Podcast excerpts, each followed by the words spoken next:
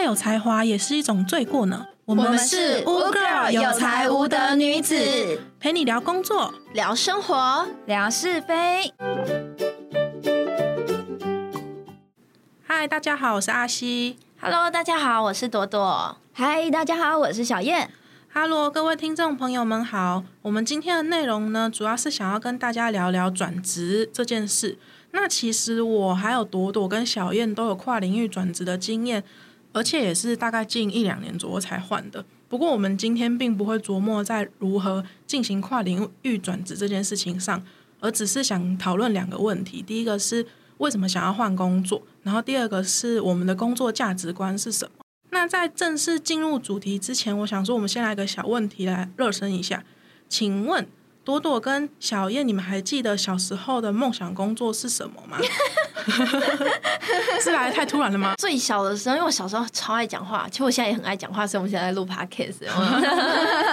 就我很爱讲话，然后我妈就告诉我说，如果你爱讲话的话，你可以去当外交官，因为你当外交官就可以跟全世界的人讲话，你就不用仅限台湾的人聊天了为。什么不是去当演员之类的？我也是去当相声演员？对啊，因为我想要跟人家交流啊。如果你相声演员是自己一个人在收那在那里表演，或者是跟伙伴表演而已，就你可以交流的人有限，对吧？如果是演员的话，你就是对着荧幕一直讲。然后如果你当、哦你喜欢跟别人讲话，然后不是一直讲？需要有那种实际感。要有互动的感觉，嗯对对对，相声的话就是我自己在上面表演，然后看大家台下观众的那个那个什么表现，看他们的反应这样子。可当外交官不一样，你就是到处跟人家 social 哈啦这样。听起来蛮好的。那你最后为什么没有当外交官？哦，那要考公务人员，我不太会考试，居居了。而且外交官好像跟我想的也不太一样哈。如果你去到外交部的话，不见得一定是外派那个，嗯，然后去的国家可能也不知道是哪里，要不要去什么伊索皮亚之类的应。该可以自己选择啊。可以吗？我不知道，因为我最后没有去啊。不过但应该不会好几个国家一直都在换，应该会待一下下再换，对不对？嗯，我很早就放弃了。那除了外交官还有其他的吗？大部分大人都会觉得说当医生好吧，当医生哦，但我自己是觉得还好。嗯，当医生感觉很帅，但是觉得好困难，因为要看到血。如果看当医生的话，就是不是会看到很多血嘛，嗯，会晕血，就说哦，这我应该也不适合，生物又不好，我以前高中也有一个朋友，因为怕血，所以就没有选择读医科。真的。对，那我自己是从小都蛮喜欢动物的。那以前在看电视的时候，我爸都会常常转，比如说动物星球频道或者是国家地理频道给我看。啊，那个时候我就觉得可以跟野生动物近距离接触，不管是帮他们拍照啊，还是救他们，或者是研究动物行为，都觉得超酷。又好可爱，对，就好可爱。然后如果有救成功他们的话，就觉得哇，这也太棒了吧，又救活一个生命那。Discovery 里面是不是都有演说，就是那个救救援那个动物的人员可以跟动物有非常好的感情？对，有有有这样演，还舍不得放人家走，对或者带回家，就是小时候带回家养一下，类似这种。或者你去野外的时候，他又看到你，他就朝你扑过来抱你。哦，对还有那种长大了之后带自己的小孩回来的。对，嗯，所以我那个时候就超级想要当野生动物学家，或者是动物医生。可是救不活会很难过哎。对啊，我还记得是国中的时候，我发生一件事情，就是某天下午有一只麻雀飞进我的家，然后有卡在我们家冰箱跟落地窗的中间，自己都出不来。然后他很紧张，一直在啾啾叫。啊，那个时候他很紧张，我也很紧张，所以我就开始在想说，他如果卡在那边不小心死了，或者是受伤，啊怎么办？所以我就很想要赶快把它抓出来。我抓它的时候，就发现毛雀摸起来毛毛的，把它抓在手掌心的时候，还可以感受到它很紧张的心跳声，咚咚咚的在手掌心里面跳。哦有点酷。但是就是因为我抓住它了，所以它就开始挣扎，然后我就非常紧张。嗯，然后我一紧张之后，我就开始想到说，假设如果我不小心抓的太大力，不小心把它的翅膀对对 对，或怕翅膀还有脚弄断怎么办？然后那个时候我就不敢再抓，只好赶快求救阿妈，因为我那时候也很怕说，完蛋了，他如果咳血怎么办？我就八点档看太多。咳血，麻雀咳血。哎、我真的是有这个经历耶！因为我在大学的时候啊，我隔壁的室友有养兔子，嗯然后他们养的兔子刚好是两只一公一母，然后他们就有生三只小兔子。嗯，结果某一天我们全部一起下课回去的时候，就发现那三只小兔子两只都死掉了，剩下一只性命垂危。为什么为？什么？我不知道，可能是因为温度的关系，那时候是冬天，然后没有做好保暖措施。嗯太冷了。对，动物比较怕冷吧。那时候才刚开始养动物，就没有想到这一些，然后我们就很紧张，就把它想要赶快送去动物医院，所以我们就把呃只剩下性命垂危的，它是抱在我手上，在路上我还有感觉到那个兔子的心跳，然后很强力的跳动了一下，整个人动了一下之后就，回光返照的那种感觉。我也希望它是回光返照。但是他就这样子走了。就对他可能是在这个过程中就走了，然后我们到动物医院的时候，那医生看了看，然后就说没有救了，然后还试着就是压了只兔子的心脏，然后压了两下，完全都没反应，然后就没办法。是哦，嗯，很可惜。说到那个救麻雀的经验啊，因为嗯我们是在讲转职的，我突然 不，我还是讲讲，不管。好，我有一次在那个跟我妈要去搭公车，然后路边路马路上，我就看到有一只小鸟，就是那种幼鸟，应该是从树上掉下来，嗯很危险，因为随时每一台车经过去都可能把它碾爆，它根本飞不起来，太小了。嗯，还没学会飞。对，我就想要救它，我想说我把它放回树，就是树上之类的，让就是至少不要被车碾到，或是树下，这样他妈来救他。那我也怕我摸到他，他可能就会就是沾了人类的气味啊，不是都说小动物什么沾了人类的气味，妈妈就不要它。对啊有有听过这种说法？对，所以我就是拿那个树叶什么的，然后把它捧起来，然后我就很好心的把它放在树的，就是树干旁边，因为我那个是大树，树根那个上面的那种枝芽太高了，我放不到。然后我就放在树干的旁边，结果那只小鸟呢，它就看到下面，哎，有一个洞，好像我的窝，它就钻进去了。我觉得那好像是鼠窝，然后它钻进去就没有然后了。它它就这样钻进去。对，然后它就再也出不来，我就不要不要进去，但它还是钻进去了。所以我我在想，它到底是在马路上被碾死死的比较快，还是进树洞死的比较快呢？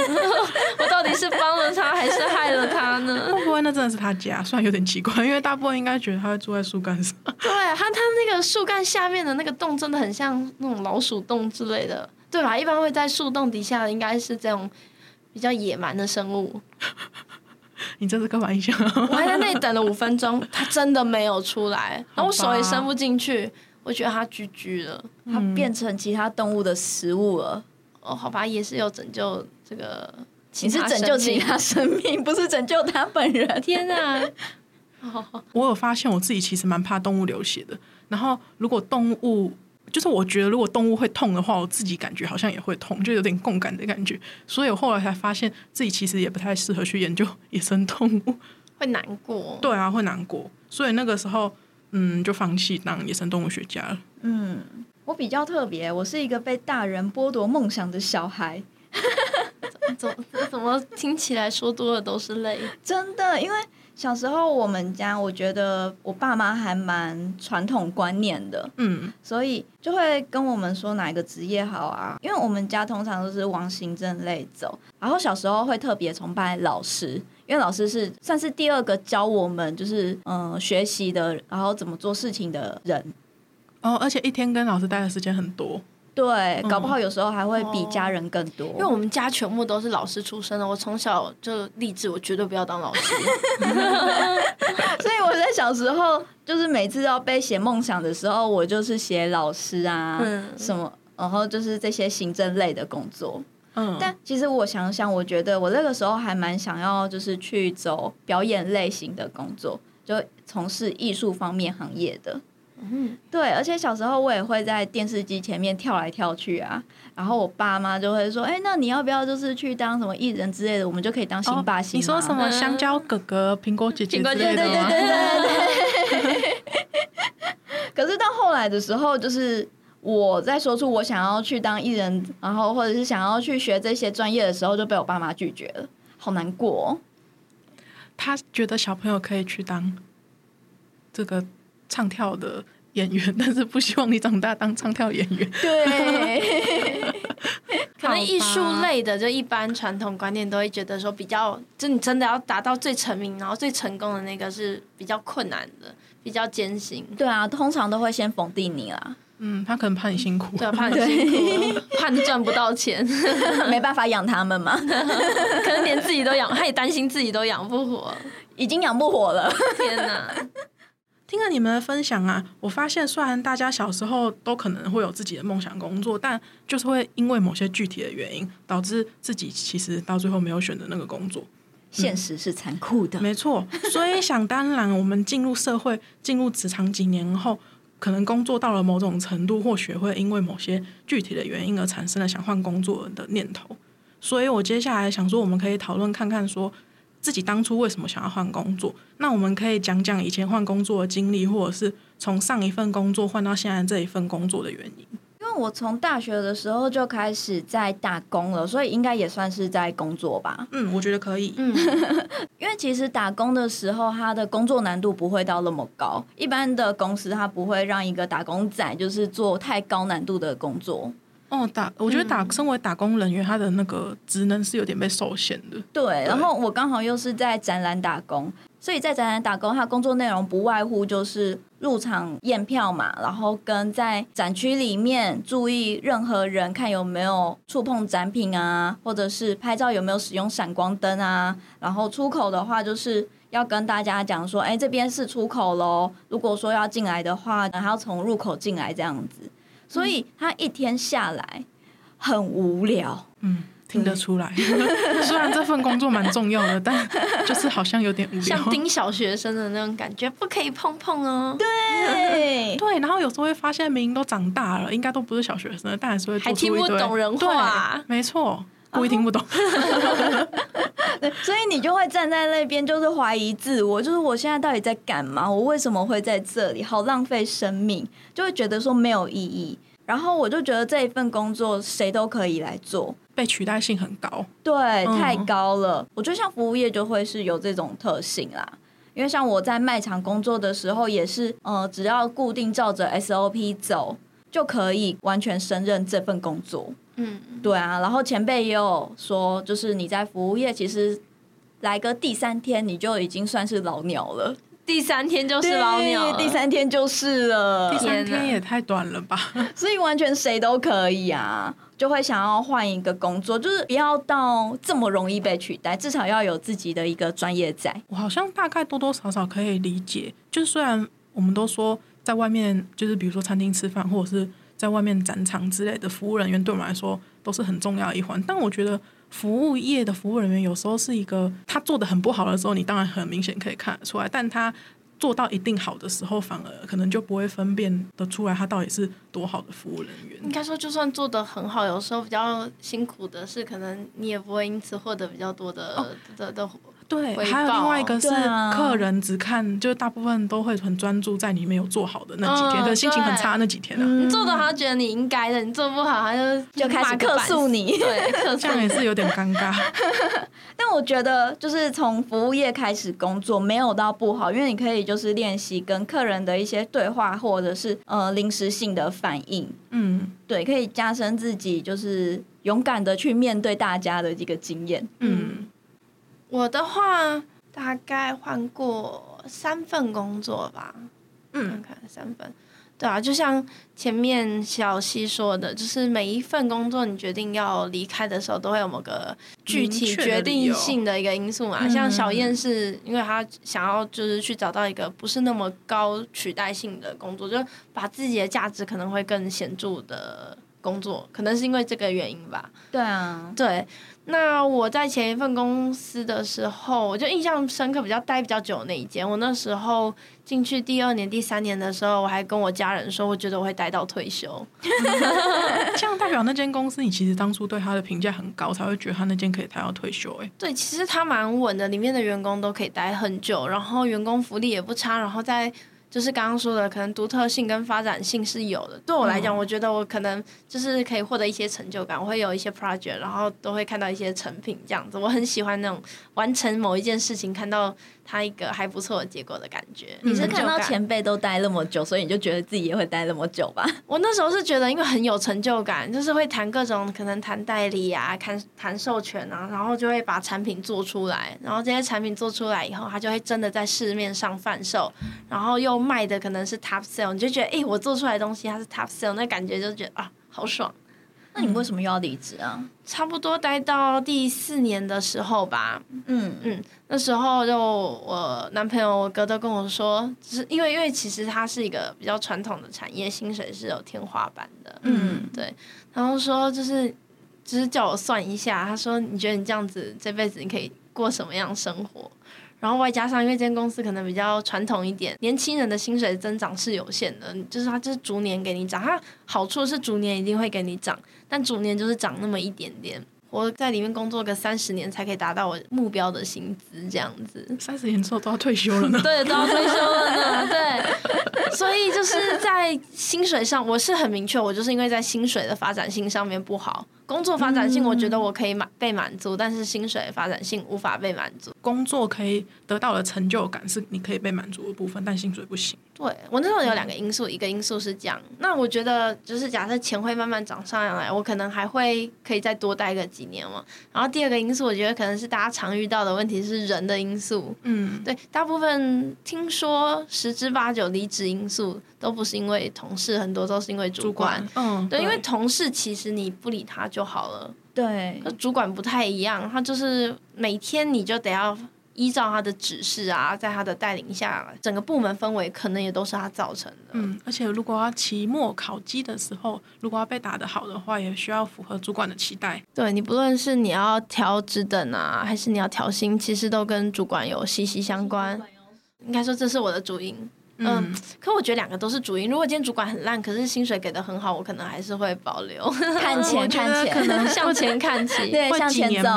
对，我可能会再忍个几年才走。对对嗯对。然后那时候因为综合这两个因素，所以我就很干脆的在职找工作。我也没有那么勇猛啦，我没有裸跑这样子，裸。裸其实同事也会就是变成工作离职的原因哎，因为有一些同事他就是觉得目前的工作环境不是很好，所以就一天到晚在你耳边念说哦这个工作好累哦，然后我又要做什么工作，主管又增加给我什么工作，我要离职，然后就一直讲一直讲，然后结果等到最后你真的被讲到觉得说这个件事情是事实的时候，就毅然决然的离职，什么这差工作我不要做了，然后那个原本抱怨的同事还留在原本公司。哦，其实这很常见离呢，职，这很常见呢，真的真的，很多就是同事每天抱怨嘛，然后抱怨了三十几年，他还在那里我。觉得他就是故意要催眠你，然后让你离职。不是他故意催眠你，让你想开了，然后留下来。哎、其实其实对他们这样没好处啊。如果他工作跟你有关的话，他把你赶跑，然后他的工作量就会瞬间倍增。他可以对找下一个人抱怨。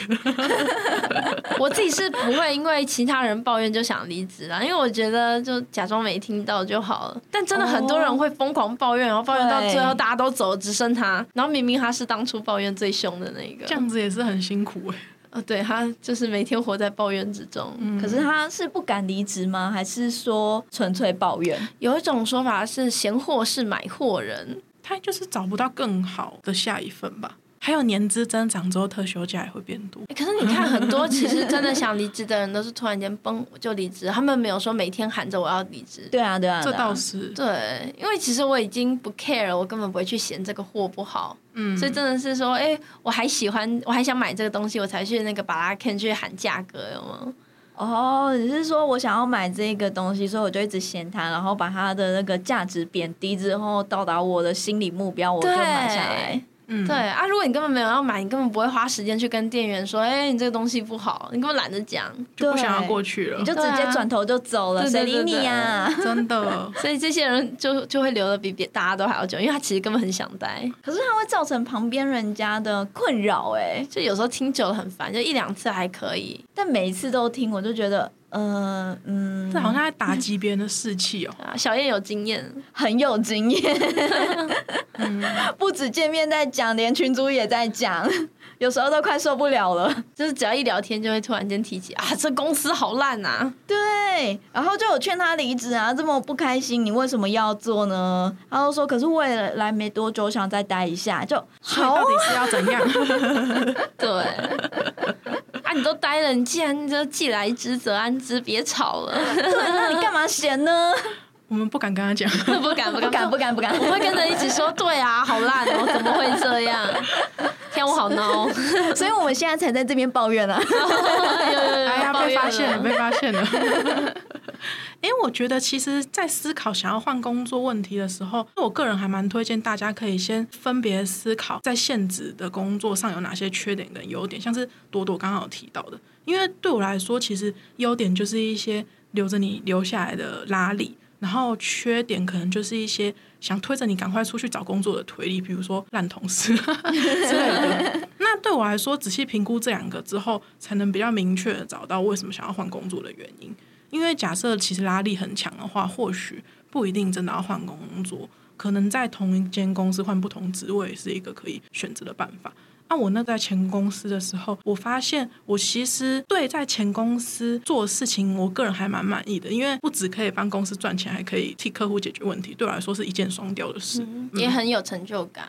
对，再加上我认为那份工作的内容是很有规划性，就不太会有那一种早上跟我讲说今天下班前就要完成什么的。通常我们会在比较早的时候就规划好，工时可预期。对，工时可预期。然后再加上，嗯，我也有几个还不错的同事，会很乐意大家一起改善工作流程，就是同事都是好人，有好同事很重要。对，所以我当时的工作就是我给他还蛮高的评分，但同时也有发生一些不太喜欢的事情，比如说像朵朵刚刚提到那个薪水涨幅，因为像我当时的薪水涨幅就是很明显，试用期过后有涨了一波。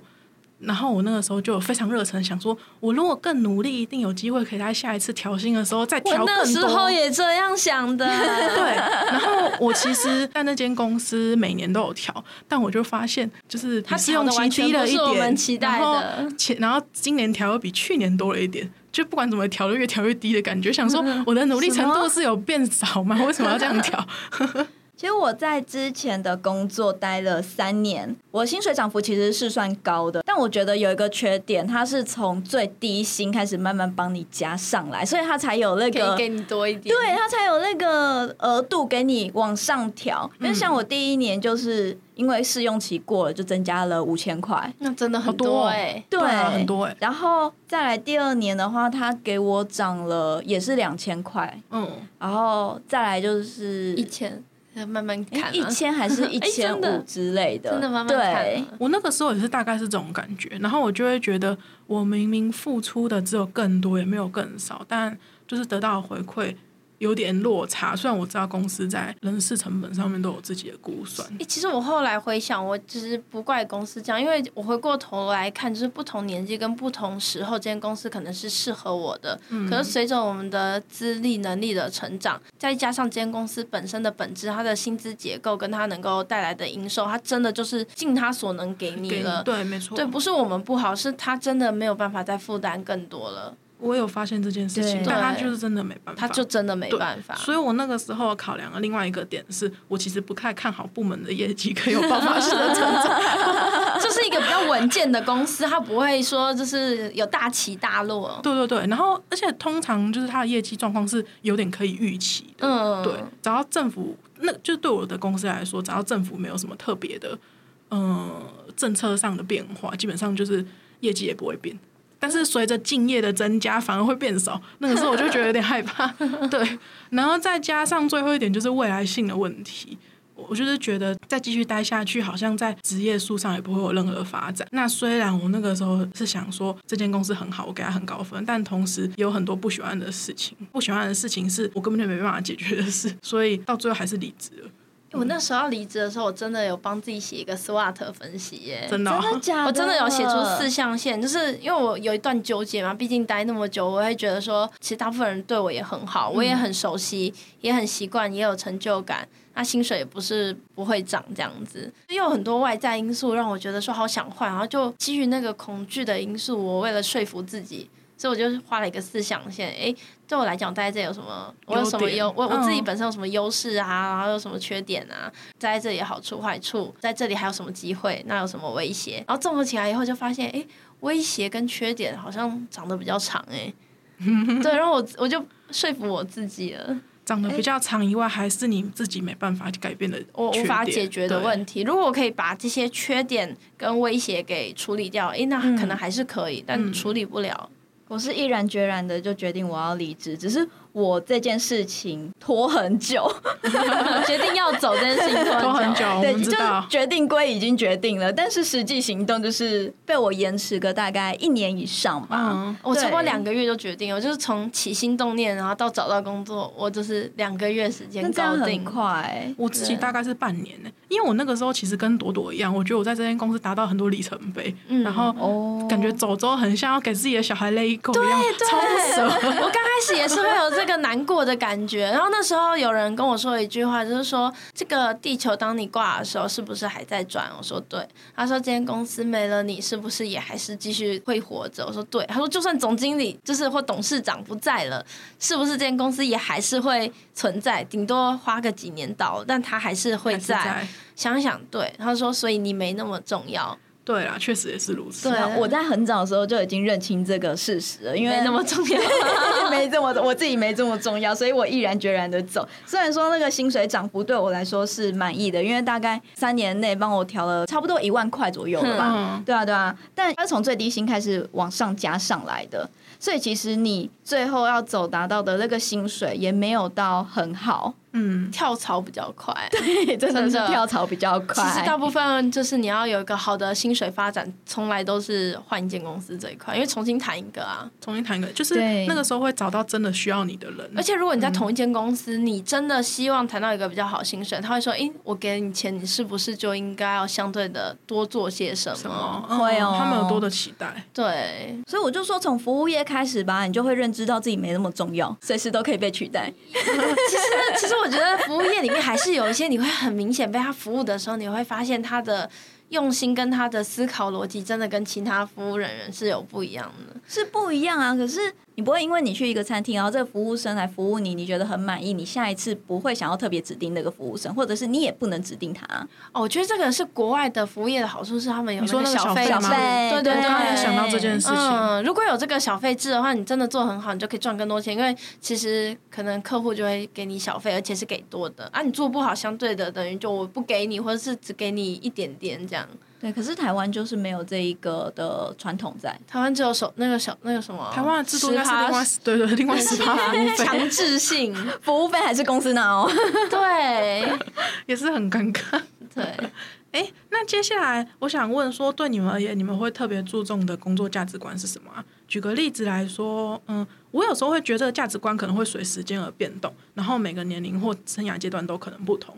比如说，在有小孩之前，我可能会特别注意薪水的高低，但如果有小孩过后，可能会要特别特别注意是不是能够准时下班去接小孩，因为我有同事就是这样，对，或者是有更多时间可以陪家人。嗯，如果是在工作的时候，或者是找工作的时候，你们会特别注意的工作价值观是什么？我会注意，就是我如果说今天突然被裁员，或者是说我自己毅然决然的离职之后，我是不是可以有能力去养活我自己？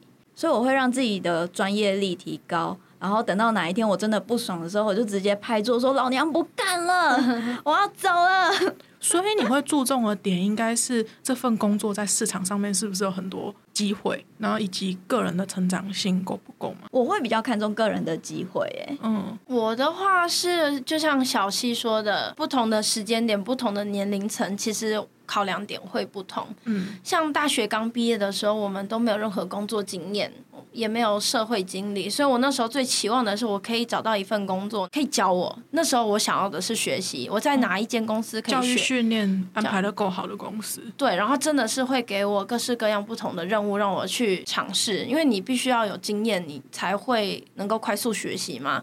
以前学生时期比较多就是纸上谈兵，嗯，对，所以我希望能够给我实战经验，又能够教我的公司。